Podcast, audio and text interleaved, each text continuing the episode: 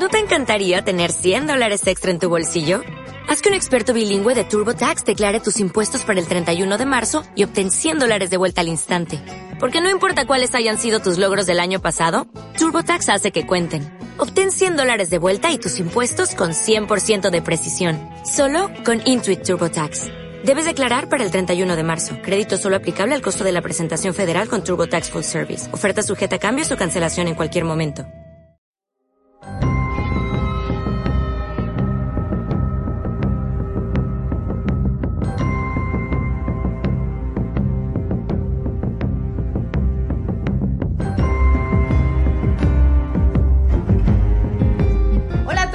Bienvenidos de nuevo a Frame Café, este podcast en el que ahora mismo nos ha dado por hacer las reviews de El Mandaloriano, de la serie de Disney Plus.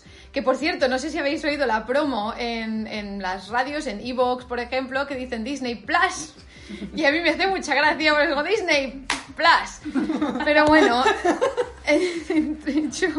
la introducción hecha ya con este chiste de mierda, que además pierde mucho efecto cuando, cuando lo haces, cuando la- las personas que te están escuchando no te están viendo a la vez. Y por cierto, un saludo mamá, que no le gusta a mi madre que diga tacos en cuando hago los podcasts. Bueno, Pues nada, aquí estamos, hoy estamos un poco más alterados de lo normal, si es que os lo podéis imaginar, porque nos hemos reunido en persona. No os preocupéis, estamos a más de un metro y medio los unos de los otros. Eh, y esperamos que no haya ningún tipo de, de intercambio de, de, de- de babas, de, ¿cómo se llaman? De, go- go- de gotículas, no quería decir De llave de. Hats. Exacto. Y bueno, no sé si hace falta que los presente, pero tengo enfrente de mí a un metro y medio a Esther. ¿Cómo está usted? pues muy bien. Hola a todos.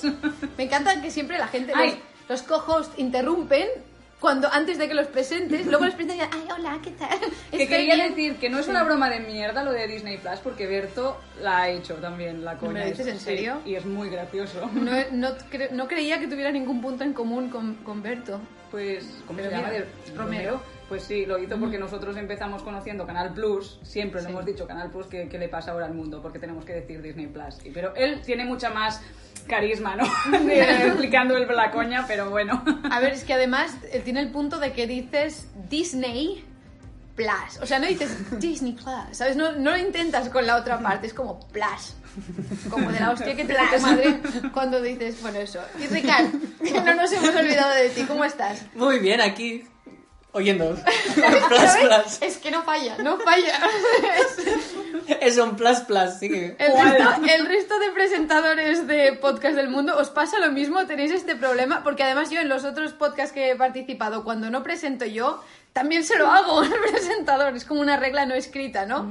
Cuando nos, cuando nos saludan todos somos muy tímidos. Como un awkward sil- silence, ¿no? Sí, exactamente. En plan de. Bueno, un, silencio embarazoso, en plan de que de Ah, repente vale. te- haces un silencio de tres segundos que el, que, el, que el- que el per- presentador está en plan de. ¡Pero habla ya! Claro, es en plan, ¿cómo estás? No, pero yo quiero que me digas más que cómo estás. Quiero que me des tú.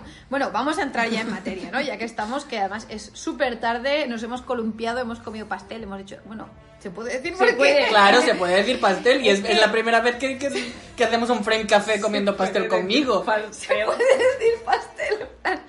La censura ¿Qué pasa? ¿Que el pastel son los dos rombos nuevos o cómo no ha va? llegado tan lejos, ¿eh? Y además hoy tenemos Me has- público. me has acordado. Aunque no quiere participar en el podcast, pero tenemos a, a Ethan, que no tiene por qué. ¿Quieres decir hola, Ethan? ¿quieres Hola, hola, hola a todos. Hola a todos, fans. No puedo, no puedo hablar más en castellano. Lo siento, mis, mis fans. Bueno, con esta intervención parece que sí que puedas hablar castellano. Creo que te has No, condenado tú no, solo. Lo siento a todos. Bueno, eh, si necesitamos, como decíamos fuera de micro, si necesitamos algún fact check, le preguntaremos a Ethan, que es nuestro. el que tiene las manos en Google ahora mismo. ¿Verdad? O en la Wikipedia. En la Wikipedia. Eh, pues nada, vamos a empezar ya haciendo la review. Igual cinco minutos después ya va siendo hora, ¿no? Que además cinco minutos en radio se hacen larguitos. Y bueno, lo que queríamos, eh, bueno, como siempre ya sabéis que hacemos un, una mini, eh, un mini comentario global de qué nos ha parecido el capítulo en sí, ¿no? Empezamos con Esther, que la tengo aquí enfrente, como decía. Vale. La tengo a mano por si dices algo que no me gusta. A mí, eh, obviando toda la parte que desconozco del lore que viene del, de Clone Wars o Rebels, me ha parecido un capítulo muy dinámico, muy gracioso. Bueno, gracioso es la primera parte, ¿no? Y, a mí me ha gustado. En general, ah, tengo.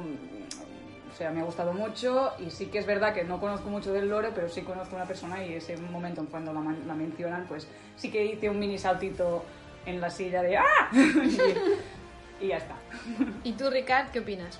Yo creo que por fin hemos vuelto a los capítulos de 30 minutos, que llevamos un tiempo que, al menos yo lo decía, que eran muy largos y que se nota que con 35 minutos podemos decir cosas interesantes, importantes y encima es de los más importantes que ha habido de, de la serie por lo que dice Esther del Lore, pero también por lo que es el capítulo, que en sí mola. Creo que ten- tienes mucha razón con lo de la duración del capítulo, porque es algo que creo que no- al, al menos a los que no estábamos informados de antes en la primera temporada nos chocó un poco, ¿no? Porque se acababa el capítulo y era como, ¿ya? No puede ser, ¿no? Y, y no había ni un solo capítulo que, al menos a mí, nu- nunca se me hicieron largos en la primera temporada. El innombrable. A mí no, a mí no se me hizo largo, o sea... Pero era largo, era de los largos. Era, sí, era de los largos. Tenía un, como, bueno, más, como más, eh, ¿cómo se llama esto? Más arcos.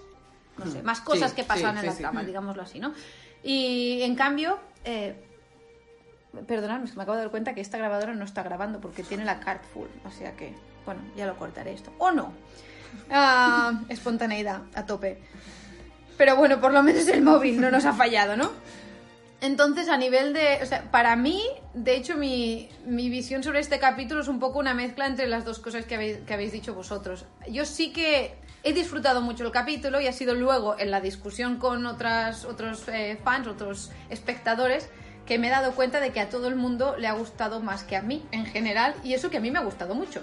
O sea, me quedé al final del capítulo y dije, bueno, pues muy guay, muy cookie, mm, eh, Baby Yoda como siempre, personajes episódicos o no que volverán a aparecer, pero bueno, pues tampoco tengo tanto vínculo, si me los vuelven a traer bien, si no, pues nada, momentos divertidos como decía Esther, pero sí que es verdad que los momentos de Lore, como yo no soy hardcore fan, pues mm, no es que no es que diga, joder, vaya mierda, no lo entiendo, es más bien, vale, estoy a, la, a la expectativa de a ver qué me dicen, porque a mí me dicen, Ahsoka Tano, y yo pienso, guay, seguramente me van a presentar a esta señora, a la que obviamente no soy ciega y tengo internet, sé qué, qué aspecto tiene, ¿no? La hemos, o sea, evidentemente es, es casi complicado aislarse de este tipo de cosas, ¿no?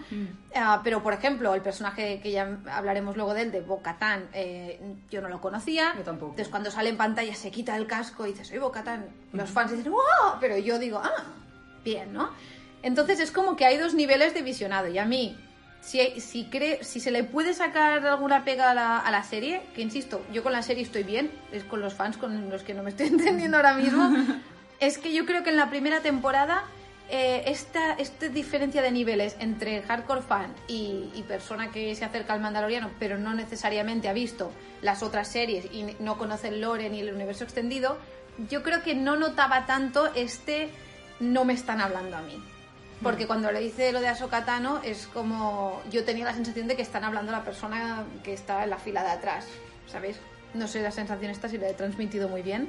Yo pero te he bueno. entendido porque supongo que también estoy en, en tu mismo nivel. Mm. Simplemente me hizo gracia eso de, de Ahsoka Tano porque fue como la primera vez que te, que te mezclan Marvel, por ejemplo, pues a mí me hizo gracia. ¿no? Ya sabemos que, que todos lo- todas las series están en el mismo universo, pero que se unen de esta forma. Además, vienes de una serie animada y de pronto te presentan unos personajes en carne y hueso y tal, pues mm, a mí me, me hizo gracia. Pero me pasó lo mismo con Bocatán, que fue como otra vez unos mandalorios, eh, ya sé, lo, lo digo Mandarinos. mal, lo digo mal, lo siento.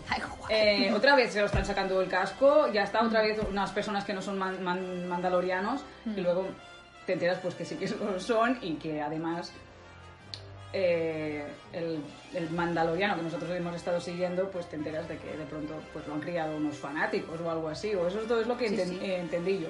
Yo os entiendo porque y desde el otro lado del, del, del, del charco de la mesa o de lo que quieras decir, porque yo he sido seguidor de, sobre todo de Rebels, porque Clone Wars pilló en un momento en que o lo descargabas de la comunidad pirata o no lo veías ni, ni por asomo. Yo lo tengo, tengo todas las temporadas antiguas en DVD, extrañamente. Claro. Yo tengo Plus Plus. Entonces de, re- de repente, de repente la, ul- la temporada 6 la hicieron en Netflix y desapareció del mundo vital, apareció Rebels y luego yo me enganché por Rebels y esta última temporada de Clone Wars que estaba en Disney Plus Plus eh, la he visto ahora aprovechando que, que volví a ver, a ver mandal- el mandarino. Entonces, de alguna forma, Me encanta cómo se habla en este podcast. Aparecen los mandalorios. Yo estaba viendo el mandarino. Ese podcast donde el, manda- Plus el, manda- el mandaloriano se dice de cualquier forma, pero no la correcta. entonces, bueno, Sigamos, perdona, Ricard. Entonces yo creo que en, ese- que en esta parte, eh, y termino con esto porque si no me parece que me enrollo y ya me enrollaré luego, eh, te- están jugando en una delgada línea de, de toda la audiencia que se había cogido de nuevo y que puede disfrutar de la serie. Yo creo que debe disfrutar de la serie porque es algo que ha aparecido nuevo y ha hecho un boom. Y no tiene por qué engancharse todo al lore, tiene que explicarle el lore desde, desde, desde esa serie. Porque si tienes que empezar a presuponer todos los personajes y todo lo que les ha pasado, pues vamos Claro, a ir mal. Un, un- un punto medio, ¿no? Sí. Que yo creo que en la primera temporada se conseguía mejor. Se me han ocurrido. Uy, el ambientador automático de Ricard que nos pega sustos, lleva toda la tarde y no aprendemos. Yo, No, sobre no. todo yo.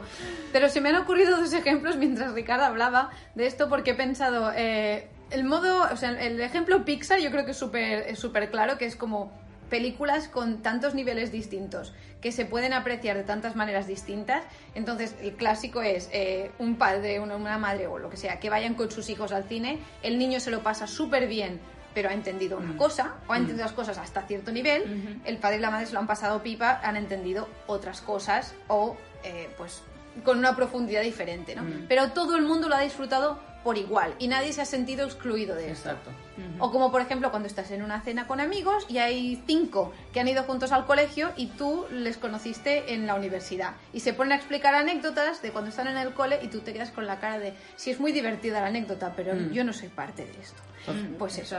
Claro, estamos Es en un punto es- que, en que la podremos liar- en que la pueden liar y, y hacer que la gente se aburra esperando a que digan algo nuevo. Exacto. O, o- o básicamente también lo de intuir que te estás perdiendo, que hay referencias y no las estás entendiendo, ¿no? Y ya, Claro. Es lo que decía Marina, de ya no me están hablando a mí, están hablando a la persona de, detrás de mí. Y se ha tirado. Marina se acaba de tirar el café por encima. Pero lo ha, lo ha hecho con mucha Sí, dignidad. lo ha hecho con dignidad y ha sido como en plan de voy a disimular, pero hasta que no ha empezado a, a- a frotarse y a. Joder, a frotarse. He said I'm rubbing myself. Bueno, ahora Es que, mismo para todos los espectadores el, el podcast puede ser bilingüe, no os preocupéis. Aparte de inventarnos todos los, todos, los, todos los nombres de los personajes. Sobre todo del protagonista. Es que somos como niños, sé que en las clases online están más modositos, pero cuando estamos en persona... Bueno, sí, Esther estaba aguantando muy bien, sin reírse, pero al final le pasa aquello que se te empieza a mover la boca hacia arriba, ¿no? Bueno, disculpadme, eh, que pierdo yo más el control que soy la que tendría que, que mantenerlo. A ver, seguimos estando, no hemos entrado todavía en el análisis de la trama, llevamos un ratico, así que, uh, madre mía, así que vamos a ello que se está haciendo de noche, es de noche, perdonad. Entonces, yo tengo apuntado como, como, o sea, como primer momento que me ha parecido destacable el aterrizaje, esta vez sí, a causa de, forzoso, a causa de las turbulencias, y no de que mando sea un cafre. Me Eh, mando a los mandos. el mando a los mandos que, no sé, tendría que un poco, no sé, actualizarse, ¿cómo se dice esto? En, en reeditarse me sale, el carnet. Bueno, mando, pásate Re- por Plaza Urquinaona que necesitas. Eh, que no, que no nos creemos ya. Es que me estoy trabando. lo voy a Bueno, tener- voy a que- tener no, es que, no es que se esté ¿eh? trabando, pobrecito. Yo, voy a- yo lo- el otro capítulo estaba diciendo en plan de que, pobre, que las turbulencias y todo. En este capítulo es que lleva un carricoche de nave que solo le funciona solo le funciona la parte, la parte de arriba y, y pretende aterrizar bien. Sí, no, además dice aquello de Tank, plan- Tank, Tank Farrick, ¿era? Sí, Lo de sí. cajón la puta, pero Sí. el mandaloriano. Y todo, el, y todo el rato diciéndole el de la, el de la, el de la torre de control. Torre de control, llamando a Reisdor Crest, por favor, aterrice bien, frene, frene, la- frene y, y- y- y- bueno, lo de que no vayas, no vaya tan rápido, chacho. Sí, Nos recuerdo mucho cuando pones el GPS y te dice, te equivocas y dice, de la vuelta cuando sea posible. De la vuelta cuando sea posible y al final le acabas gritando, que te calles. O sea, y lo apagas, pues eso es lo que hace Mando, ¿no? Y vemos que acaba aterrizando más o menos bien, pero entonces se cae de lado en el agua. Y yo aquí me reí. esto no lo vi venir y me hizo mucha gracia. Es, esto es que yo creo que no nos tiene, tengo apuntado como comedia slapstick un poco, porque creo que Star Wars no nos tiene acostumbrados a este tipo de detalles tan de me río porque alguien se cae. Yo, yo creo que lo intentaron con la primera película de, de la tercera trilogía, pero es era de eso de que muchos true fans se quejaban de humor Disney que antes Star Wars no tenía. Mm. Es Pero yo creo que lo intentaron. Es muy, es Sí, muy humor Marvel en ese sentido. Sí, Mm. pero luego, claro, aparece Thor Ragnarok y es que es demasiado divertida. Mm, Mira. No, por favor. Ya dedicamos un capítulo a eso. si ya ¿no? Es demasiado divertida. Bueno, dame más tristeza, dame llanto. Pero bueno, total, que, que a mí yo creo que en este caso encajaba muy bien también porque es un personaje tan seriote y tan siempre está, siempre mantiene la calma, no siempre está, eh, no le ves la expresión y claro que le pasen cosas así tiene más gracia que si le pasan a, a un personaje más payaso, ¿no? Como la señora Rana. Ay, la señora Rana, por favor. Momento señora Rana que el, que el que mando le está diciendo toma ese- esa palanca y tira de allí y ves de repente Baby Yoda girarse en plan de ¡Uy! El, el- ¡Los el cuenco del de los huevos está, está libre, puedo ir a por él. Los huevos están desprotegidos, ¿no? Y, y además muy mono también como están durmiendo todos, que Esther decía que, que Baby Yoda duerme como un Buda. Sí, está, está meditando. Está meditando. Es verdad. Y bueno, pues nada, así eh, se acaban despertando de malas maneras, ¿no? Y llegan a Mon Calamari, que es nuestro, nuestro nombre de planeta favorito hasta la fecha. Y, y bueno, se encuentran a este señor que le dice a Mando que le va a arreglar la nave y luego ya veremos que se la va a dejar hecha un poco un- un- una cabaña de pescadores, ¿no? Eh, bueno, ¿qué, qué- al- ¿algo a comentar hasta este punto o queréis que nos... es- Ah, bueno, aquí tenemos una alguien que mira entre la muchedumbre, que Ricard, ¿quién es esta persona? Pues esa persona se supone, no sé bien el nombre, pero es el nombre de luchadora, que es Sasha Banks, que lo estaban diciendo a, a diestro y siniestro en, en mil sitios diferentes. Se llama Mercedes Kaesner Barnado. Pero este Vale. es el nombre de quién? ¿Actriz? De, de la actriz se llama Mercedes Kester Barnado, que es una luchadora profesional de estas del WWE SmackDown, con el nombre de Sasha Banks, que es un poquito más normal, que hace de guardaespaldas número 2 de, de, de este capítulo. Vale, esto es lo que yo no había entendido. O sea, yo no identifiqué a esta chica con la que luego es una de las mandalorianas Sí. eh, estas de, de espíritu libre. Sí. Vale, entonces eh, vemos el reencuentro, el momento reencuentro entre matrimonio Rana, que creo que ha gustado mucho. A mí me ha gustado. este- Es que me hace mucha gracia la señora Rana cómo se coge la mochila de los huevos, porque parece la típica niña que vuelve de las colonias Es verdad. buscando a su madre o a su familia. Y no sé, es, es muy Bueno, que se pasa como 5 minutos en plan de, a ver, estamos en un planeta en concreto, aterrizando en un puerto en concreto, ¿cómo puede, cómo puede ser que la señora Rana vaya a encontrar al señor Rana en medio de ese, pu- de ese puerto? Yo esto si me no lo avisa... planteo con cada mundo que vamos, que, vamos a, a ver, porque es como, no, No, estamos hablando de Habrían quedado.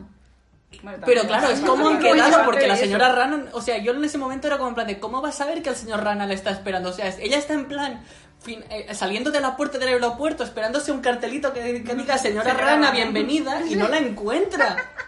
Es tan mona esta señora. No sé, son muy adorables. Son capaces de, o sea, con la conexión de Sí. amor que se ve que tienen, que es amor Sí. puro, yo creo que igual hasta tienen algún tipo de conexión sensorial y, y es que él sabía que ella iba a Sí. Además sí, tiene sí, sí. cara de dónde está, que yo sé que está aquí. Sí. Mm. Y bueno, sí, sí, sí, sí. el señor Rana, muy amable, todo hay que decirlo, dice muchas gracias Mando, en su idioma de Rana, ¿no? Que Mando no, no entiende. No entiende. Y pasa, o sea, procede a dar eh, a cambio La del viaje la información increíblemente útil que le había sido prometida a Mando, que es vete a preguntar al bar de allí, ¿no? sí. Vete, vete al bar de la, de la Carmen, que está en la esquina, di que vas de mi parte, te harán un descuento en el carajillo y el cruzán, igual te dicen dónde andan Pero los recordemos también que, que la mecánica también respondía por la señora Rana y hacía media hora que la conocía, así que aceptamos que- pulpo. Es que la mejor dicho. aceptamos eh, calamar Es que la galaxia es un pañuelo, al final. O sea, que todo el mundo se conoce, ¿no? Es un, es un pueblo pequeño, es una ciudad, es una ciudad aldea. Eh, ¿Qué dices? Total, que... Total, que Mando se va al bar, que es donde suele empezar todas las aventuras de Mando. Vamos a plantearnos a ver si, no sé, ¿por qué? O sea, sí es que es verdad que, como decíamos en el primer capítulo, todas las transacciones, todos los inicios de aventura eh, suceden en bares. Bueno, porque básicamente los bares son los lugares donde se encuentra todo el mundo, o sea... Las princesas Disney se enamoran en el bosque. No pasa Ah, nada. lógica, es verdad. Entonces, las aventuras, Ah, los, los, quests de los videojuegos se encuentran en los bares. Esto es lo que me decía Ethan también. que ahora me está mirando con cara de... Tienes toda la razón. Sí, sí, ¿ves? Muy Pero no voy a hablar. Tienes muy bien, gracias por tu apoyo. Ah, y la gente en sus casas, los miles de espectadores, de espectadores, de, de oyentes que tenemos están diciendo, se lo ha inventado, que no, Ethan no existe. Ethan no existe. Pero bueno, no, está en Canadá, ¿no? Que decías el otro día. Eh, total, que Mando va preguntando por ahí y aparecen los que a llama... trap. Ah, no, los Davy Jones. Este, tenemos dos tipos de especies, los It's a Trap y los Davy Jones. Que son los calamares con, con, con patas en la- en- de barba y los... las sepias. Y las sepias. que tienen como la cabeza más alargada y no tienen Y, tien- y tentáculos. tienen, en la- tienen los ojos como... Uno Sí. en Cuenca y el otro en Badajoz. Si te metes a un bar de, un- de una especie, de un señor que hace una- unas cuantas pelis decía no os metáis en ese sitio y te atrapa, pues no te metas en un maldito bar que está regentado por esa especie. Totalmente. Bueno, a ver, no sé. A, a mí me gustaría tener a ese calamar, a la sepia, cerca en mi vida en general para que me fuera avisando de cuando algo es una trampa, ¿no? Pero Mando en este caso no hace caso porque, no sé si opináis lo mismo que yo, pero Mando en este capítulo está torpísimo.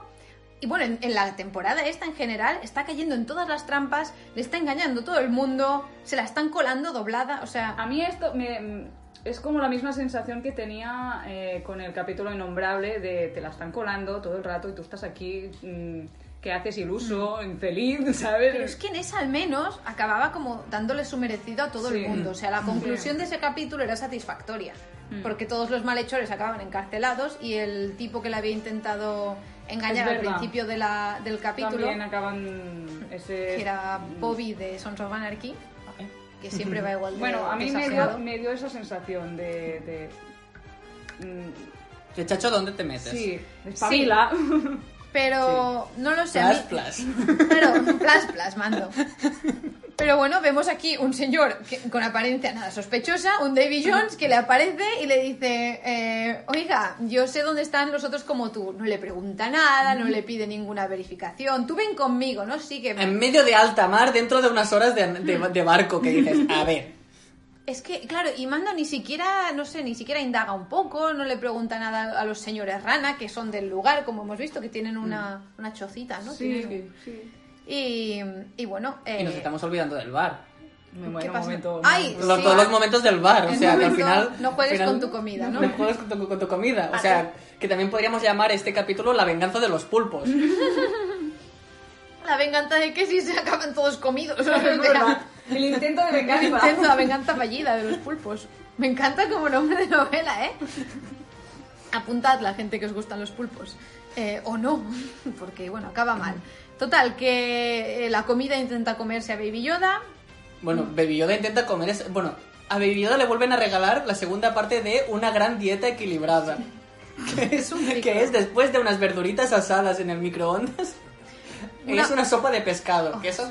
Sopa de pescado, pero además en plan... Bueno, es el chowder, el... que es- lo- lo- Bueno, los, no. los, pesca- los yo, fish chowders, yo me he comido un los- chowder y no, no tiene esa pinta, ¿eh? pero si intenta hacer un fish chowder mal hecho. Es verdad. O sea, con comida cruda y comida viva. A mí me da la sensación que era un yogur pasado. con ese color. Tenía aspecto de vómito, Sí. de- digámoslo ya. Pero ¿no? lo, que, lo que te pensabas en ese aspecto de vómito es que no te iba a salir un, un, un abrazacar, un abrazacaras como... De, de- Abraza caras parece como la gente que está volviendo de fiesta, ¿no? No abraza farolas, pero... Sí, creo que se llaman Es que así. qué imagen. Los de Alien. ¿En Los serio? face- Es son los que no, no tengo ninguna referencia de... So- Se llaman facehugger. Sí, son los, los facehugger. No, Facehugger. No lo sé. ¿Los de Alien? Los de Alien, los Sí. que de Alien. se llaman El facehugger. fact-checker nos lo confirma. ¿Te Los confirmas? Sí, es verdad. esto. Que es lo que, que es lo que estaba yo temiendo en el segundo capítulo que saldría de los huevos de araña. Pues Y cuánta y- y en- referencia a Alien estamos teniendo, Sí, ¿no? y en este tercer capítulo, en vez de, eh, de tener esto, de repente tienes el alien que se le come la cara al Baby Yoda. Yo en ese momento voté. Y, y sí, y en ese momento Mando, mm, o sea, no se inmuta lo más mínimo, coge un puñal, chaca. Sí, es que además que lo hace con delicadeza, pero la, la forma en como coge el puñal ya te dice, este tipo te mata.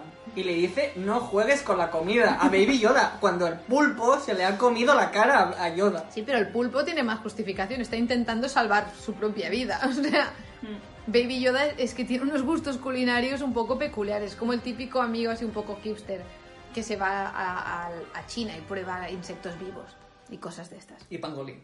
¿Eh? Y pangolín. La puta. Bueno, ah, total, que Mando se sube al barco. Bueno, nunca no, mejor primero dicho. deja a Yoda con los... No, antes se lo lleva. Se lo lleva, se lo lleva. Hola, se lo ¿verdad que lleva, se lo se lo lleva? lleva. Que es el momento segundo. Vaya de- si se lo lleva. Vaya si se lo Se lo lleva, se lo lleva, lleva de, de- de bus turístico que se van a mirar las olas y se ponen los dos en la, a lo Titanic mirando, mirando la, la barandilla en plan de ¡ay, qué bonitas las olas! Y ya se podrían haber quedado mirando las olas porque El- viene el, el Davy Jones, el Davy rojo. Jones traidor. Y le dice, ¿y por qué dices a- a traidor? eso- A, eso el niño, a eso al niño Ponle le va a gustar. qué. Ponle, Sí. ponlo. Y le ponlo. dice en plan, y le dice en plan como el retorno del Jedi. Mira que, mira qué animal más bonito, le vamos a dar de comer ahora. ¿Quieres ver cómo le damos de comer? Y entonces, Al niño le va a gustar. y el pobre, que además yo estaba, yo al principio pensaba que, eh, que el niño se iba, bueno, el niño, el bebé se iba a caer de la cuna porque se pone como muy, Mm, sí, así. se con- asoma demasiado, ¿no? A la ventana verás Sí, al niño en la eh, cuna. Exactamente, joder. A ver, a Ricardo, Ricardo ha hecho tanta gracia su propio chiste que se le ha derramado agua, ¿vale? Si aquí se dice que yo me echo el café encima, se dice todo. El- detrás, de las, detrás de las cámaras. Bueno, pues entonces, eh, efectivamente, el susto del capítulo, yo, yo aquí sí que salté. Yo también. En el del bar no, pero en este sí. Eh, Bueno, no salté, Este- pero me, me- como medio asusté, Sí. indigné de, de cómo se atreven a hacerle esto. Pero además es que, o sea, Es muy bestia. una cosa es que intentes coger al niño y se te caiga o algo así. O sea, que, que duele, pero no es lo mismo. Pero es que le da un ostión, Sí, sí. le da un, un golpe de, de golf. Sí. Espectacular, Sí, ¿eh? sí, sí.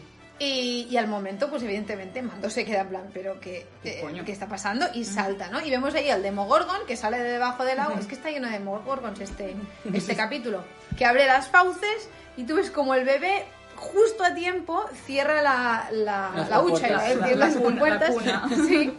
Y, y por suerte, pues, evidente- a ver, tú ya sabes que no se lo va, que no se lo va a cargar, pero yo pensaba que ya no lo íbamos a ver en todo el capítulo, pensaba que iba a ser aquí el rescate. Sí, eh, es verdad. Que Mm. todo el capítulo iba, iba a girar alrededor del rescate. ¿Sufristeis por mando en este momento en el que le Mucho. cierran las Sí. esa especie de verja? Claro, es que se queda su, enjaulado? arma- su armadura debe pesar la hostia. ¿eh? Esto con la ropa mojada y todo. En principio, no hay una de estas. Me estoy, o me Creo estoy confundiendo sí con, con, eh, acero valirio. Sí. Pero el Beskar yo tenía entendido que es como súper ligero. Yo también estaba, yo también Ah, estaba pues en el nada, momento de pensando que el Beskar era súper ligero, pero como le están mm, tirando, bueno, a- a- poniendo El arpones a lo ballena, Pues no he dicho, poco. no he dicho nada. entonces. A ver, igualmente tiene que bueno, pesar. Tiene que ropa, pesar. La ropa, la ropa pesa, los que tiene- zapatos pesan. que- Pesa- o sea, sea, sea- sea el el o sea el cuero, el cuero también le pesa, o sea, al final... Es que, a pensar que Mando va vestido de Beskar. Pero que se dice Beskar. No sé, no sé. No, Sí, pero es he que hecho la además- conexión Berska. Ya, ya, ya, ya, ya, ya, ya, ya, por eso Al he dicho- final, yo aquí me di cuenta cuando dicen que se van a hacer ricos con el Berskar, que realmente Mando es como una señora de bien que te lleva todas las perlas en el cuello un poco. Ya Sí. aquí me di cuenta realmente de que va chillando. Es para qué fardas, Sí. ¿no? Sí, sí. Pero es que lo Para- lleva parte- muy- es que- El ambientador ataca de nuevo. Es como que lo va buscando, ¿no? Es que lo lleva muy limpio, Sí, encima. es que... encima lo lleva muy limpito. Excepto, ha habido un par de momentos que, como siempre va tan limpito, se le ha notado mucho en episodios pasados. Por ejemplo, en el de, en el, primero, en el Claro, de cuando se dragón. arena y, bueno, asco. sí, cuando sí. Y claro, ¿cuándo ves más lo limpito que va Mando? Cuando aparecen otros mandos, pero que llevan la ropa heredada de sus hermanos mayores y entonces están un poco más, eh, están un poco más hechos polvo, ¿no? y, ¿Y qué? ¿Qué, Entonces- tenéis, ¿Qué tenéis que decirme de esta No aparición? me miréis a mí, hablar primero ¿Qué vosotros de cuando viene, de cuando viene, de cuando viene la señora. Claro, a mí esta parte me pasó un poco como en el primer capítulo, que pensé, uy, Mandalorios y tal, y luego pasó que cuando termina la, la lucha, salvan a, a, Yo- a Baby Yoda y se sacan el casco, pensé, no, otra vez no, por favor, ¿sabes? O sea, fue como una caída en el suelo de... mm, Si me vuelven a hacer, si me vuelven a hacer eso una tercera vez, chillo. Porque otra vez un mandarino que de repente Sí, pero- no cumple las órdenes. Sí, Pero la tercera vez ya te... O sea, era como, a ver, ¿qué razón me vas a dar ahora, Sí, no? sí, que no es la Y- tercera vez, pero yo me, me- ese momento fue como, tío, ya esta carta ya está gastada, ¿no? Y luego ya te enteras de, de todo, que se lo dejamos a Ricardo. Y de repente Marina también me va, me va mirando. No, yo, bueno, yo quería decir una cosa que se me acaba de ocurrir, que es que en la lucha ya te das cuenta de que al menos dos de ellas son mujeres. Sí. Y esto me gusta, pues por la forma del cuerpo, Sí. porque Y de- tiene y de la armadura también, Sí, exacto. Entonces, eh, esto me gustó porque hay muchísimas, muchísimas veces, cada vez menos, en ficción, que es como que te quieren ensaltar mucho que quien hay debajo de la máscara es una mujer y que nadie se lo espera hasta que nadie dice, ¿quién eres tú? ¿no? Mm. Sí, Entonces es se quita la máscara y hay una música como de, chachan, es una chica, ¿no? Es como que... Pero también la, la, la- el cuerpo o la, la armadura que lleva Bocatán, que ya podemos decir el nombre de la...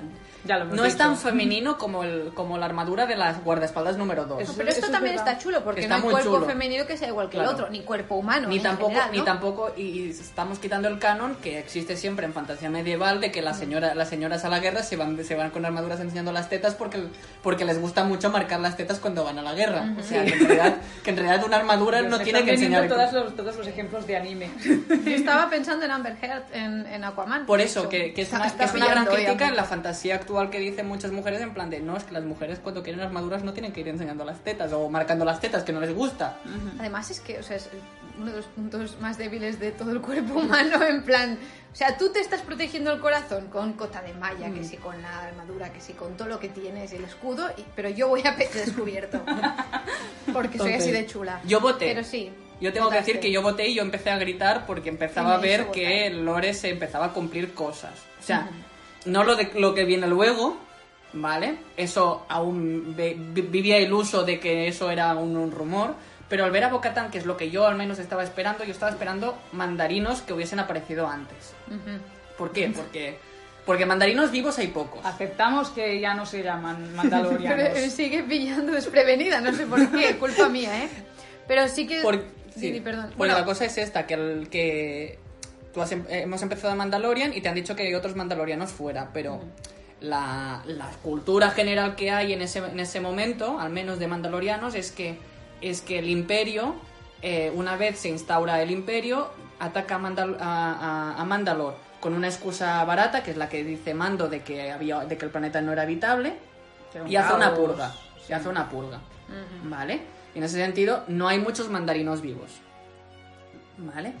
Eh, entonces, en todo esto quedan muy pocos mandarinos en el mundo. De entre ellos está Bocatán, que es la hermana de la, de la duquesa de Mandalor, y del clan, del clan que, también, que también tenía la duquesa, que eran los, los Ren, que no son que los Ren, se llaman con. W, Ren, da, que, da, que da la hija del clan de los Ren, que es la Sabine, la Sabine que aparece en Rebels. O sea, no queda mucho. Y ahora, y Boba Fett, que en teoría lo presuponíamos muerto, pero ahora está vivo.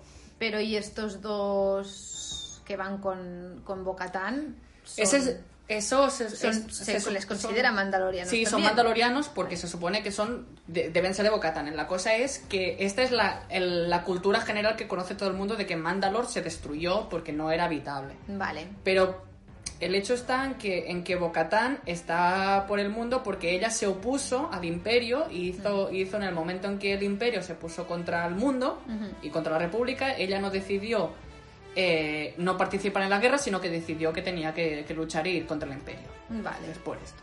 Y le va un poco, a- o sea, y Mando le dice algo, vamos a ver, para empezar Mando se escandaliza cuando Sí, ellos se sí. quitan los cascos. Porque se piensa Claro. que son otras personas que Claro, han robado... Claro. se escandaliza por eso, pero justamente el nombre del capítulo se llama La Heredera porque Bocatán es la heredera de, la, de, de Mandalor en ese sentido y por lo tanto no es quien para que le digan no eres una mandaloriana de verdad. Eso es verdad. Claro, cuando le dice lo de la... Lo de, Lo la- de no eres una buena mandaloriana armadura, porque te estás quitando la armadura bueno, y y ella le dice, esta Sí. armadura lleva...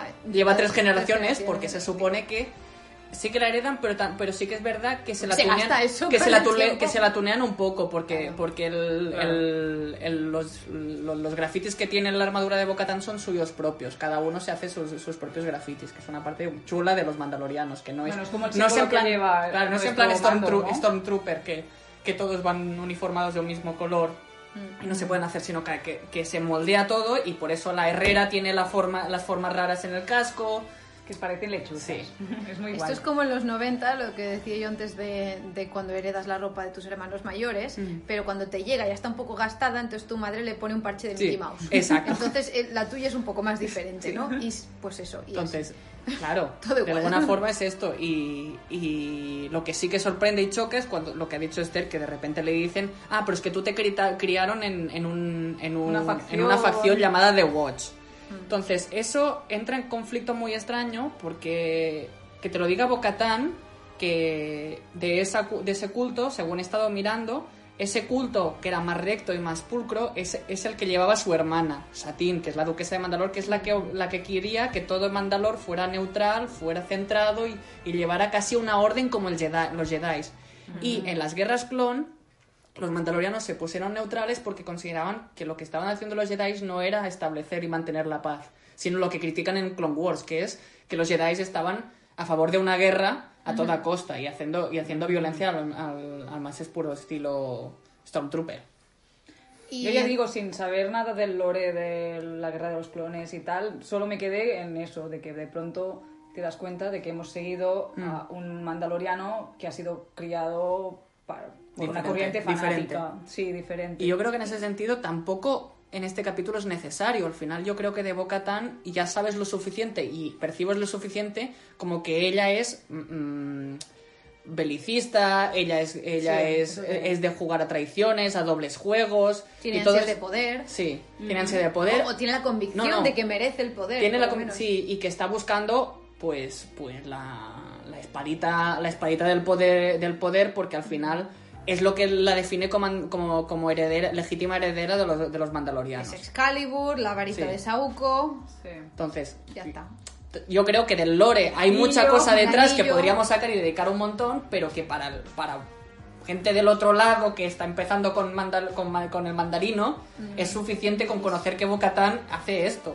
Entonces, también cuando, cuando eh, Mando dice eso de, bueno, es que es- este planeta no es habitable, Mandalor, y ella le dice fake news, Mm, Mando, o sea, no te creas todo lo que oyes, Sí. ¿no?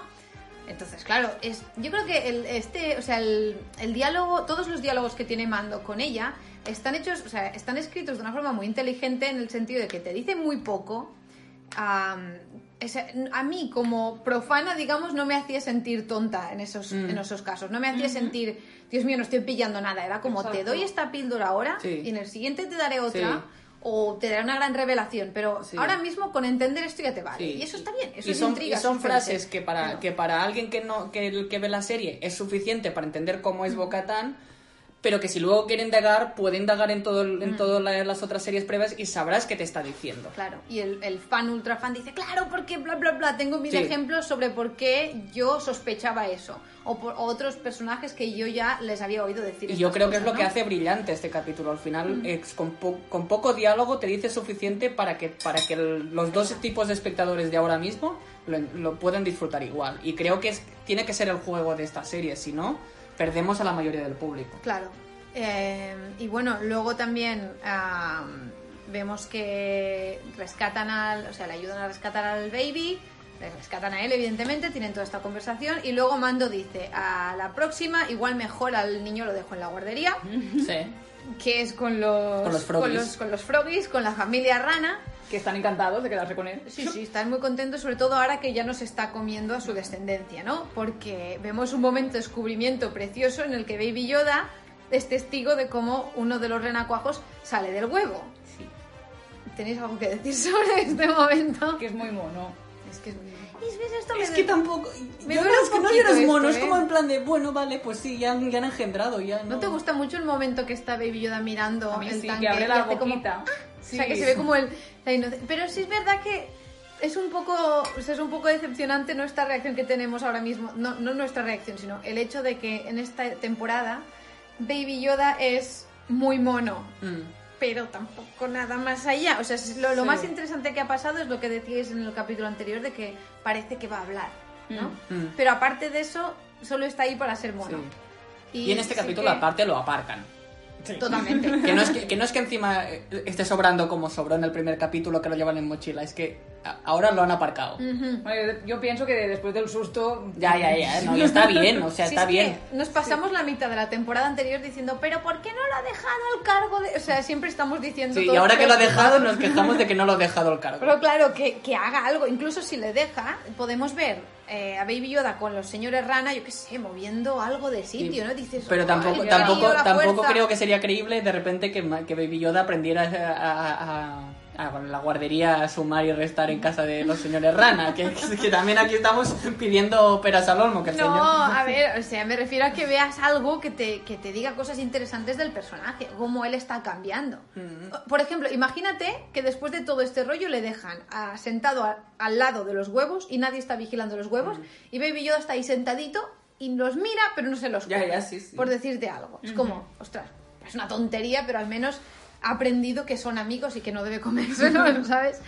Pero bueno, vamos a seguir, que estamos más pesados de lo normal, que ya es decir. Y bueno, pues nada, nos enteramos de que Mando fue criado en una secta, como hemos dicho. Y, y a mí, sinceramente, tengo que deciros que me aburre un poco ya el girito este de persona convence a Mando para que les ayude en misión, que luego resulta ser una traición o un engaño. Sí. Es Y lo Mando- que decíamos de que Mando está espeso. Mando está espesito, está, torpón. Pero sí. igualmente, o sea, lo peor para mí de esto es que Mando nunca acaba enfrentándose a estas personas, sino que dice, bueno, pues no sé, ya que estoy, pues ya me- lo hago, ¿no? Ya, y además en este que, que no dejan de ser mandalorianos. También, no sé. Pero mandalorianos que a él no le acaban de... No, por eso, que además- creencias no Pero coinciden con las yo creo que es- claro. yo creo que al final lo que le pasa a Mando es que es- no me ha dado la información vital. Voy a tirar de sí hasta que me dé la información y luego ya si eso la tiro por la la tiro por el por la por la, por la puerta de carga. Claro, pero es que vamos a ver, Mando acaba siendo el, el chico para todos, es el chico de los recados, ¿no? Y solo con la, ay, bueno, a ver, es que a ver si me dice algo. O sea, el- el- la miaja de información que está buscando Mando en cada capítulo, que suelen ser además detalles absurdos e irrelevantes, como vete al bar a preguntar, dime tú, a ver, es verdad que localiza dentro de la galaxia en ese planeta Claro, iba a decir, a ver, vete al bar a preguntarle como, vale, ¿qué bar de, toda, de todo el mundo entero? Toda la galaxia. A ver, no hemos dicho que la galaxia es un pañuelo, o sea... Sí, Pero bueno, no sé, a mí, a mí en ese momento pensé, mando, ya, ¿eh? O sea, la, pri- ¿cómo era aquello de la primera vez que te engañan? Es un error, pero Sí. es culpa tuya, ¿no? Sí, No, es culpa me de once, ellos. sí, full, La segunda es culpa mía, la ter... no me acuerdo. No, me no, once, no, es- shame on you, full me twice, shame on me, no sé qué, sí.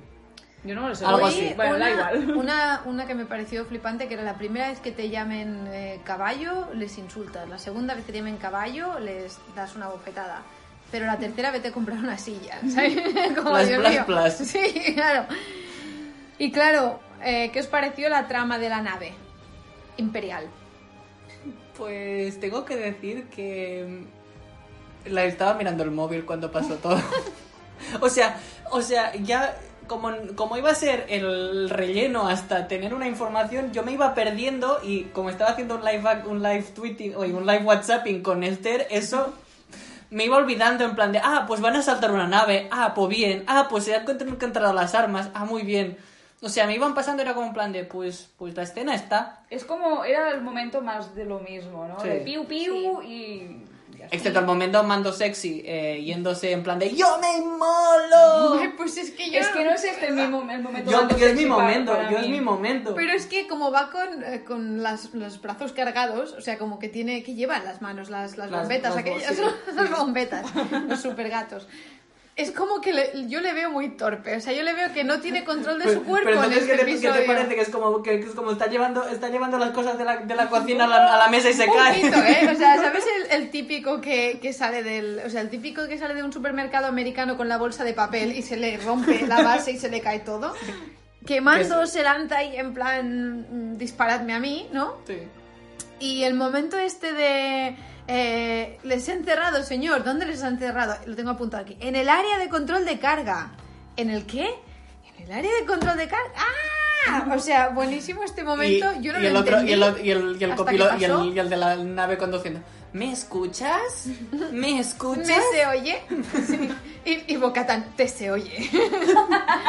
Pero soy yo y te voy a contar mi plan maligno, ¿no? Ve preparando el té. Ve preparando el té. Me encanta. O sea, ese momento. ¿Esto o es un sea, guiño que no he entendido? No, no, no, no, no, es muy inglés, o sea, en plan, de- eso es- creo que es un guiño a la broma de que los villanos hablan británico y los, y los buenos hablan americano. Sí. Pero este villano no hablaba, no tenía acento británico, Sí. ¿lo tenía? Pues Sí, yo no tenía. Era todo el rato, ¿do you copy? ¿En serio? ¿Sabéis a mí que me... el, el dato, el dato irrelevante del podcast? Este señor también sale en Sons of Anarchy y hace de irlandés. ¿Eh? ¿El, el piloto o el, El- o el, el o el- capitán. el capi- el capitán es el malo de Lost. Buah, no, no, no pase del capítulo 17 de la primera temporada, que ya, o sea, Demasiado tiempo.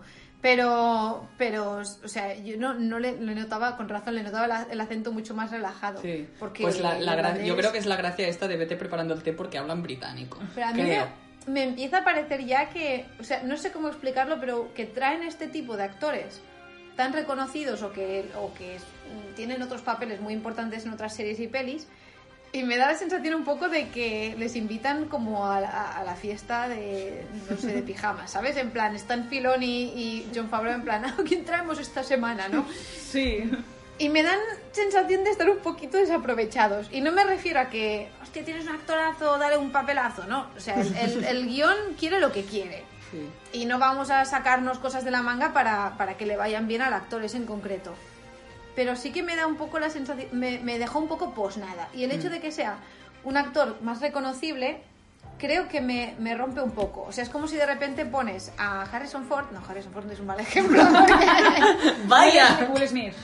pones a Will Smith, ¿no? Y le das un papel de dos minutos, que es, es más que un cameo, pero es menos que un, un papel de Will Smith. ¿Sabes qué te Sí. quiero decir?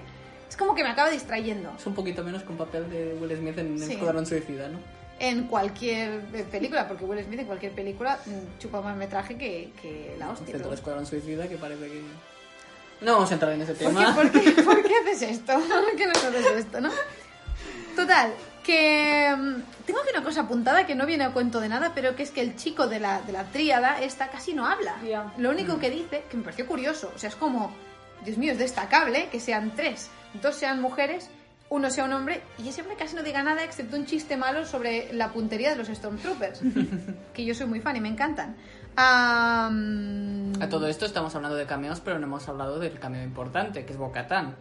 El cameo importante es Bocatán. Sí. ¿Por qué? Porque. Claro, es que yo se lo dije a Esther y Esther me hizo en plan de. Ah, eh, esta es, pues, esta, poco esta es la prota, la pro- una de las protas importantes de todas las temporadas de Battlestar Galactica. Ah, sí. Perdón, es que no controlo. Es una de las villanas de, de Flash, la, o la única villana que hay en The Flash.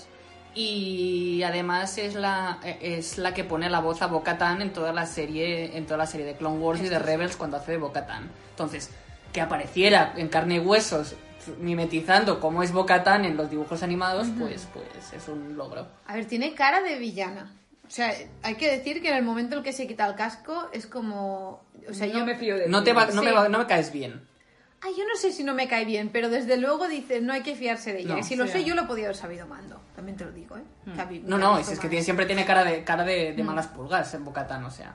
Em, y si os digo la verdad, no tengo mucho, muchos más eh, momentos de los que hablar. Bueno, que entonces Bocatán le dice Claro. él regalo sorpresa de la temporada, que Ah, es que sí. se confirma que. Es que- es que que no- Ahsoka Tano tiene que, que aparecer en algún momento en esta serie.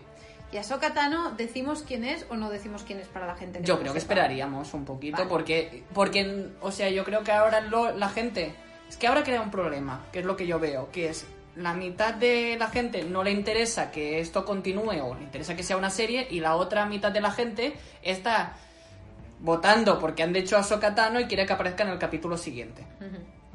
Que es lo que, sí, yo, que es lo que yo he oído mucho. salir, ¿no? Y de- yo creo que no, yo creo, yo, yo es lo que, yo es lo que, yo, le- yo es lo que les, les dije a ellas en el momento que lo, que lo dijimos es, espero y deseo que se use el arco de siempre, que es, eh, vuelvan los actores recurrentes que aparecían en la primera temporada, porque daban juego y han quedado cosas pendientes, han quedado cosas pendientes del capítulo innombrable, aunque no nos guste, tiene que seguir, Mm. han quedado cosas pendientes con Cara Dune, han quedado cosas pendientes con la, con la fora- con la forastera que, del que estaba interpretado por Ming-Na Wen, que no me acuerdo no- de quién era y me sabe mal, pero que eh, sí, Era, la, una, damos- la una- damos- era una chica muy sí, buscada. la dábamos por muerta, pero está viva y está a manos de alguien, igual que tenemos al villano de esta serie. Entonces, eh, ir por el camino de, de Ahsoka Tano es irse de lo que es el arco argumental de esta serie. Es irse un poco a la comodidad de, de Sí. los true fans, ¿no? Entonces, entonces, si nos seguimos con esa idea, yo creo que deberíamos.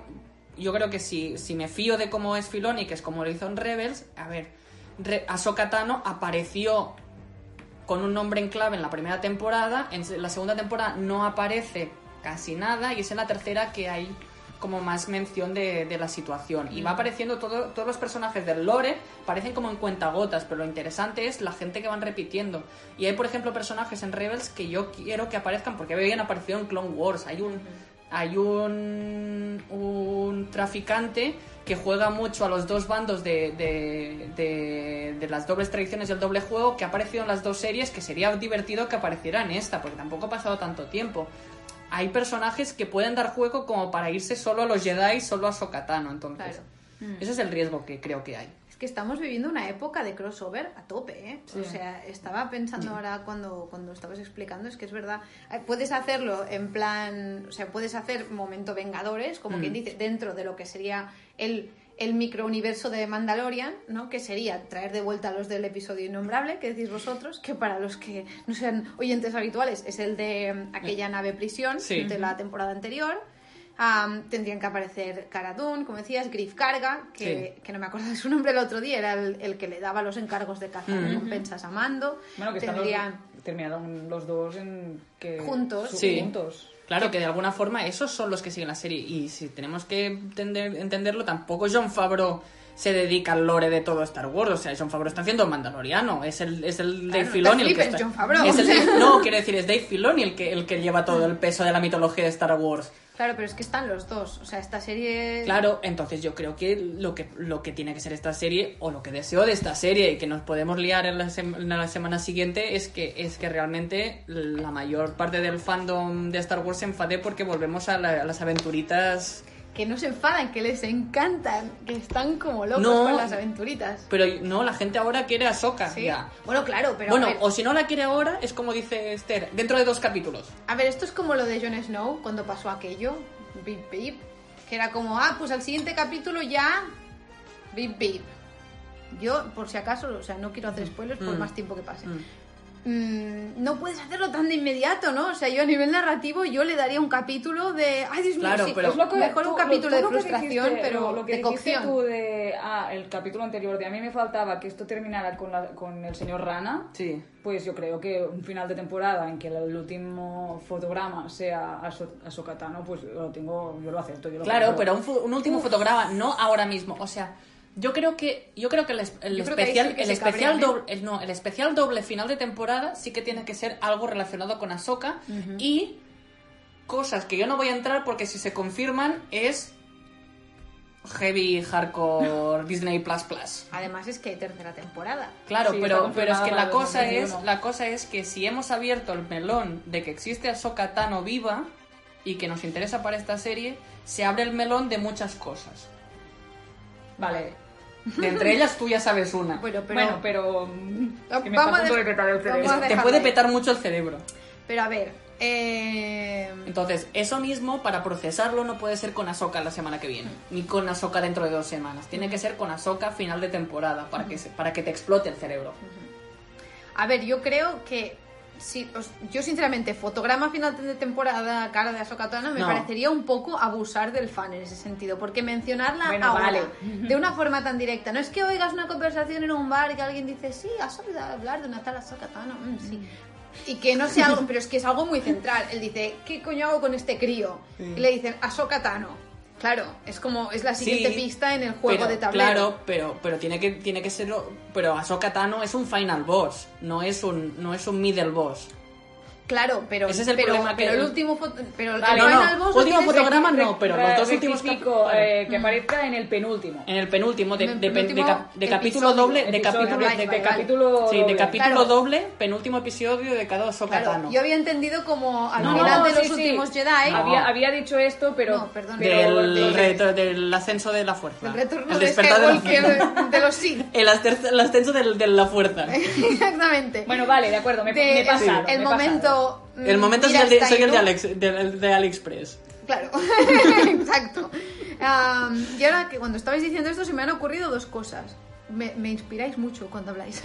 Una, cuando ha dicho Esther que, se, que estaba programada la tercera temporada para 2021, The Mandalorian debe de ser una de esas poquísimas series que se puede seguir rodando ahora mismo sin tantos cambios, por el hecho de que, primero, tiene un equipo de, de ¿cómo se llama?, de actores. O sea, el reparto siempre es, bastante re- es- reducido, sí, es reducido. y luego el tema de esta cúpula que usan, que es, es la hostia tecnológica Mm. para grabar, que no tienen que grabar en exteriores, ni en... eh, O sea, que tienen su, su propio escenario y se lo crean a placer para, de Sí. acuerdo con lo que necesitan en cada capítulo, ¿no? Sí. Que esto también está muy guay. Y luego me habéis hecho pensar en cuando están hablando a Bocatan y Mando, que hay un momento que ella le dice This is the way Sí. y nosotros sabemos que siempre responden con un This is the way es como buenas tardes buenas tardes Sí. o sea, de educación no pero él no le responde Vale. él no le ¿Qué? Que el reloj este Ah, no lo pone estaba- la hora que toca. No, lo estaba mirando. Ah. Estaba mirando Marina. En plan, se va a callar. No, pero llevamos telita ya, ¿eh? Ah, pues hay un momento en el que ella lo dice y él no le responde. Y es como, es que no respeto tu visión, no estoy de acuerdo con lo que estás haciendo. Bueno, aquí". porque Bocatan también lo hace con un retintín. Porque Bocatan Sí. le ha dicho, Me tú eres de tú- güey. eh, es en plan de la- Bocatan le ha hecho le ha hecho con el- le ha dicho que era un fanático y de repente le dice en plan como para que me sigas las órdenes, this is the way, como como cuando dicen el May the Force be with you que lo habían banalizado. Ujú. Pues Es verdad. lo dicen de, lo dice de esta forma banalizada. Yo creo que como Mando no lo banaliza, no le responde. Claro, es como ahora mismo no te estoy respetando. Sí. En cambio, al final del capítulo, ella se lo dice otra vez y él ahí sí que le responde. This is the way. Que ahora que, te lo has hablas, ahora que hablas de la fuerza hay un momento, Bocatán debe saber algo, porque hablan de la fuerza y todos los Sí. Y mira a Baby Yoda no en plan lo miro y ya está, sino Bueno, que se queda un rato mirándolo. Claro, básicamente porque para la gente que no es neófita, Bo-Katan, al ser la hermana de Sabine y mediar en unas situaciones de conflicto, en la situación de Mandalore y las Clone Wars, conoce a, a Yoda, a Yoda mayor y, con- Mm. y ella tiene una relación personal con Ahsoka. O sea, mm, Bo-Katan yo creo que en ese sentido yo estaba esperando que en el final del capítulo le dijera esta, Ahsoka Tano está ahí y vamos a ir, pero con la historia previa que tienen que tiene que tiene Bo con con Ahsoka, yo creo que es tenemos una, una amistad de lejos. En plan de, tú te conozco y te respeto, pero mejor que cada una vaya por su camino. Intereses diferentes, o sea, no... Sí, porque al final No nos Bo es la, es la típica a mi enemiga, pero que siempre la tendrás de a mi enemiga, en plan, siempre querrás hacer un mismo, una misma cosa, pero para diferentes objetivos. Bo siempre tendrá un objetivo belicista, de poder, de, de conseguirlo todo, y tú tendrás un objetivo de, de héroe, de hacer el bien, de hacer las cosas. Y eso es lo que ha tenido, sin entrar en muchos detalles, porque quien quiera entrar, entrar en Clone Wars o en Rebels, que, que Bo, cuando juega, juega este, este, esto, pero tú eres el otro personaje, el del héroe que quiere hacer las cosas por el bien. Y eso le ha pasado a, a Ahsoka y le ha pasado a los personajes de Rebels cuando han, han, han entrado en contacto con Bo. Claro, y... Perdona, iba a decir algo y se me ha ido la miau. Miau, miau.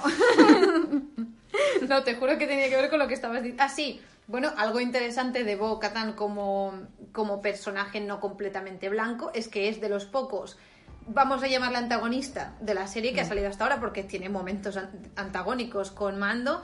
Es un, o sea, creo que el único antagonista que no ha intentado robar a Baby Yoda. ¿Eh? Que de hecho le salva, le salva a los dos primero Mm. y luego es como, bueno, sí, aquí tienes tu bicho, pero a mí ya, sé, o sea, yo me voy a la mía, tú te vas a la tuya, yo conquisto planetas, tú haz de niñera, lo que cada uno lo suyo, ¿no?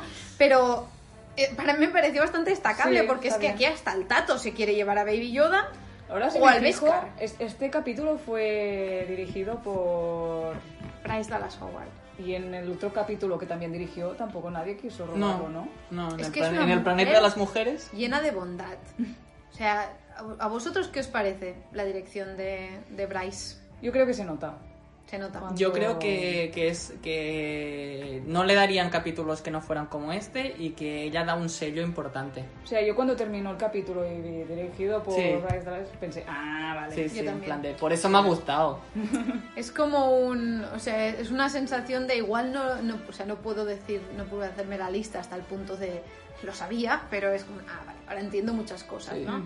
Y bueno, recordamos que ese capítulo fue de uno de los que fue más criticados de la temporada anterior, porque gente decía que estaba como muy aislado de la, de la trama principal. Ojo, Te presentan a Cara Dune y lo te representan súper bien. Claro, favor. Además es muy tierno ese episodio dentro de la violencia absoluta que se libra en- durante el... claro.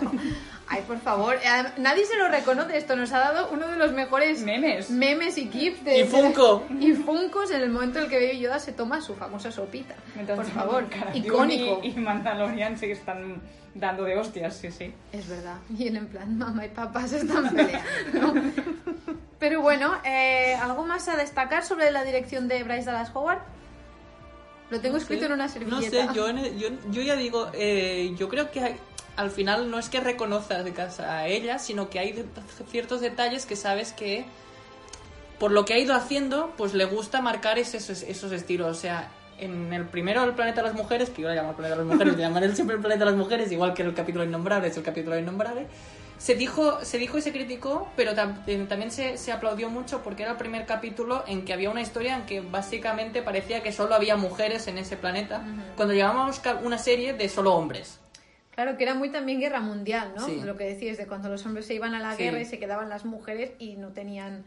Hasta ese momento no, no, no habían podido ejercer Sí. ciertas posiciones, pero a partir de ese momento pues tenían que... Claro. Entonces, estos detalles que llega a un punto que solo parece que solo lo sepa dirigir una mujer o decir una mujer, pues es lo que hace que ella tenga el sello, porque al final también en Jurassic World lo de los tacones lo decidió ella, Sí.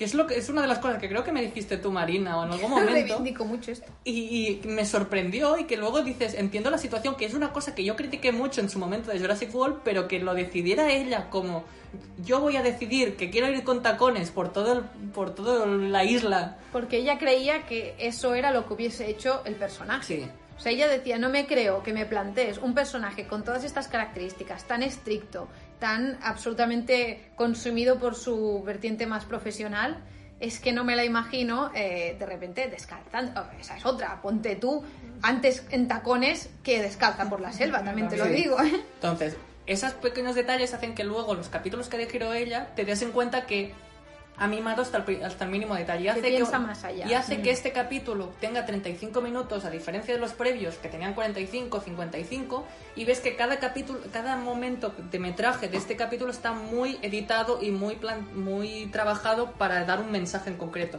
para dar esas dos capas para el fan y el, y el neófito, para dar ideas diferentes, para ver el, el personaje de Bocatán como alguien poderoso, alguien que sabe luchar de una forma diferente, que incluso el- el- el- lo que a mí me sorprendía más como fan es que realmente le hacen a la actriz luchar igual que a la, a la del dibujo animado.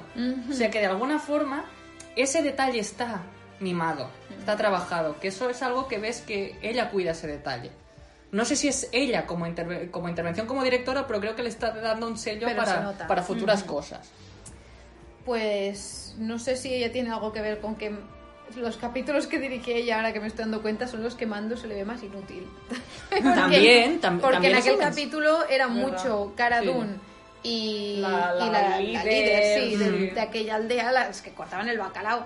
Que está bien también que Mando sepa cuándo pasará a un segundo Mm. plano y, y bueno, ver, que no es que pase un segundo plano, que en este pues es, aquello que decíamos, que se pone en plan, dejadme que yo lo paro todo, ¿no? Mm. Escudo humano.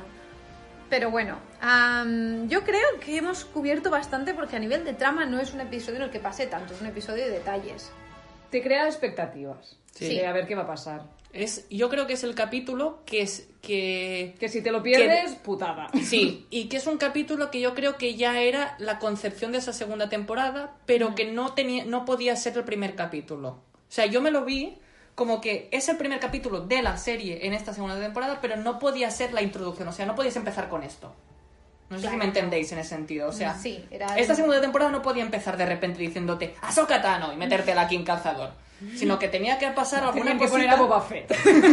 No sé qué decirte, ¿eh? Yo creo, ah, no lo sé, a mí me...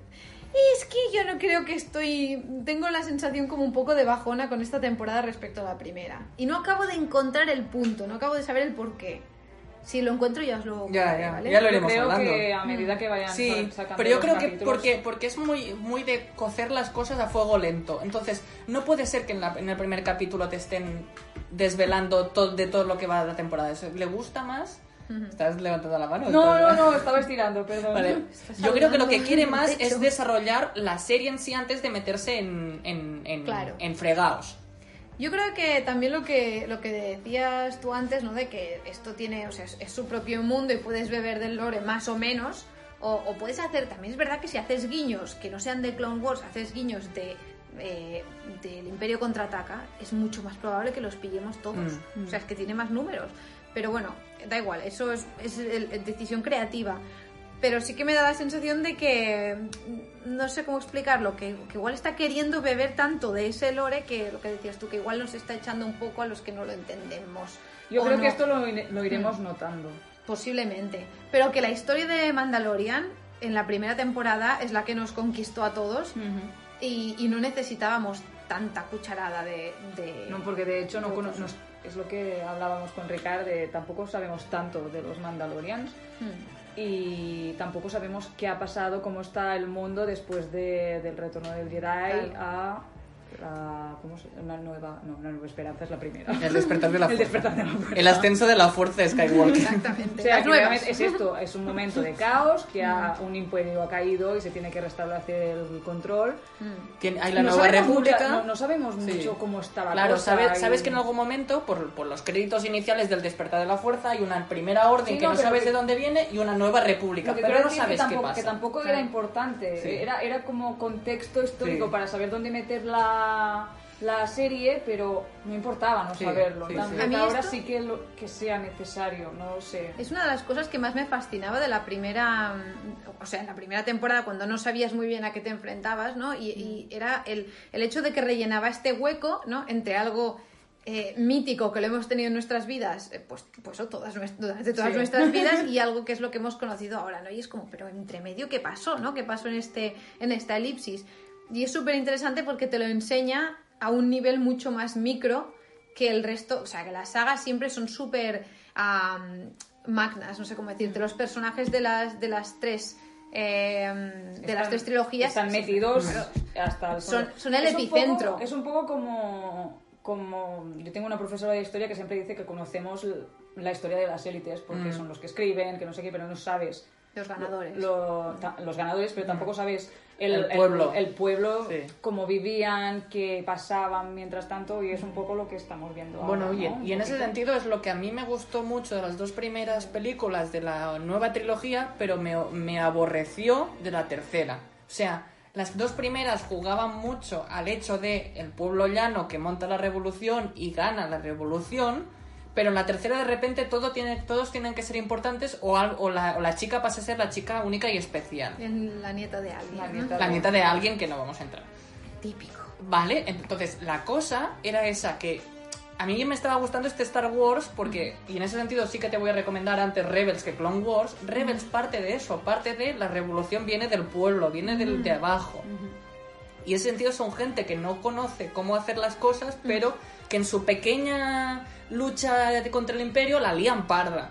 Y hasta se les mete Darth Vader por el medio. O sea que en plan, como que el, mm, disparar a cuatro Stormtroopers al imperio le molesta. Entonces, lo que parecía esta serie también era jugar con esto. Y A ver cómo va a ir. Algo que me comentó Ethan, pero como ha decidido no, no hablar, lo voy, a no decir en- lo voy a decir en su nombre, que es que eh, Mandalorian también era como una ventanita a todos aquellos planetas o, o mundos o, o razas alienígenas que en las trilogías no nos da tiempo a ver tan de cerca, porque si tienes un capítulo entero, Tatooine no se puede decir que no haya recibido atención.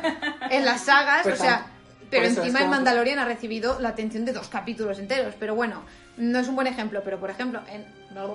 ejemplo, ejemplo, ejemplo. Pero en este caso nos llevan a Mon Calamari, ¿no? En otro caso nos llevaban al planeta random helado este que no es Hoth, creemos. Bueno, y, de- y O sí. dicen que no es Hoth porque dicen que la, y la, es la teoría más Pero loca. está al lado. No, hay una, hay una Está más loca. Hay una más loca. Hay una más loca.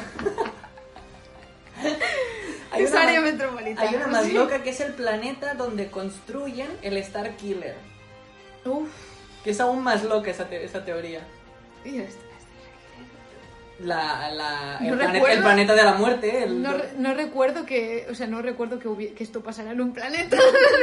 Claro, es, es No en, el ascenso de la, en el ascenso de la fuerza de Skywalker de la- del despertar. Te lo sí. Pero sí. Eh, que decidieron hacer la estrella de la muerte, pero en planeta. ¿Te acuerdas? Sí, sí, sí, me acuerdo. Pues dicen que Pero no eso. recuerdo dónde pasaba En esto. un planeta frío. Vale. Pues ok. Me está. Espera, que es, eh, el fact checker me está enseñando algo. The unknown regions. Military base. What are you, what are you trying to say to me? It's the name. Pues, este es no, el no. nombre del planeta. ¿Es un planeta desconocido? No. ¿Cómo se llama? No, sí, sí. El, el planeta se, De las le nom- la nombre, el nombre es Yum. o Yum. Yum. Yum. That's, that means uh, luz en catalán. Ah, muy bien. ¿En serio? Súper bonito. ¿Es, es Yum o No Ilum? sé. Idun. Idun, memoria de... ¡Qué guay! You are the star, the, the star, star killer. Él es el fact checker de verdad, ¿eh? Yo lo Sí, decía de sí, broma. Bueno, pues volviendo a, a la recomendación o al comentario de Ethan, ala, le- levanto la mirada un momento y todo el mundo se pone en el móvil. ¿Qué coño pasa aquí? Ah, Además yo no puedo usar el mío porque estamos grabando con él, ¿no? Problemas de millennials. Pues como comentaba Ethan en otro momento, que no es ahora, este, o sea, el Mandaloriano es como una oportunidad que tenemos de acercarnos a, sitios o a, personajes que se nos habían dado solo a- a- ¿cómo se dice? Perlitas, no, pildoritas, Cuentagotas. a cuentagotas, gracias, perlitas. bueno, perlitas también, pero Se cuenta nos habían dado como porciones muy pequeñas y queríamos más, ¿no? Porque una de las cosas más guays que tiene que ofrecerte el universo de Star Wars es el universo de Star Wars. Son las particularidades de cada, eh, de cada lugar, de cada raza, de cada comunidad, de lo que sea, De vecinos. de vecinos. Y mira que me había quedado épica la frase como introducción, o sea, comienzo del cierre del podcast. Pues ahora, tenemos- cargado. ya está. Siempre tiene que haber alguien. ¿Y por qué siempre los invito a mis podcasts? Joder, que no, que este podcast es de todos. Ah, Somos una gran comunidad. somos una gran Comunidad comunidad. como nos- la de Star Wars. Nos quitamos el casco cuando y donde nos apetece. No respetamos nada, el código. Ni el way. Because No. this is the way. This is the way. Ah, pero cuál es, no sé, llevan todo el- la, toda la serie diciendo this is the way, pero cuál. ¿Alguien nos va, nos va a explicar en qué consiste? This is the way. to- de momento, this is the way to Ahsoka Kano. Por, ahora- por ahora sí. Tano, perdón. ¿Eh? This is the way to Ahsoka Tano. Ahora, vale. Contenido premium, contenido premium. Bueno, pues muchas gracias por venir a casa de Ricard. Muchas gracias, Ethan, por ser el mejor público que hemos tenido hasta la fecha. Nada, y el único. Nada. Gracias. Gracias, Esther y Ricard, por vuestras eh, miradas diversas. Que hoy, más que nunca, yo creo que hemos sido como mm, tres palos distintos. Y bueno, pues nada, gracias a mí. por- Gracias a ti, Nada, Marina, tía, por existir no, y presentar este No hay programa. problema por existir, sobre todo. Y nos vemos la semana que viene. A ver qué nos depara. Es 2020, no digas eso, por favor. Hasta luego. Adiós. This is the way. This is the way.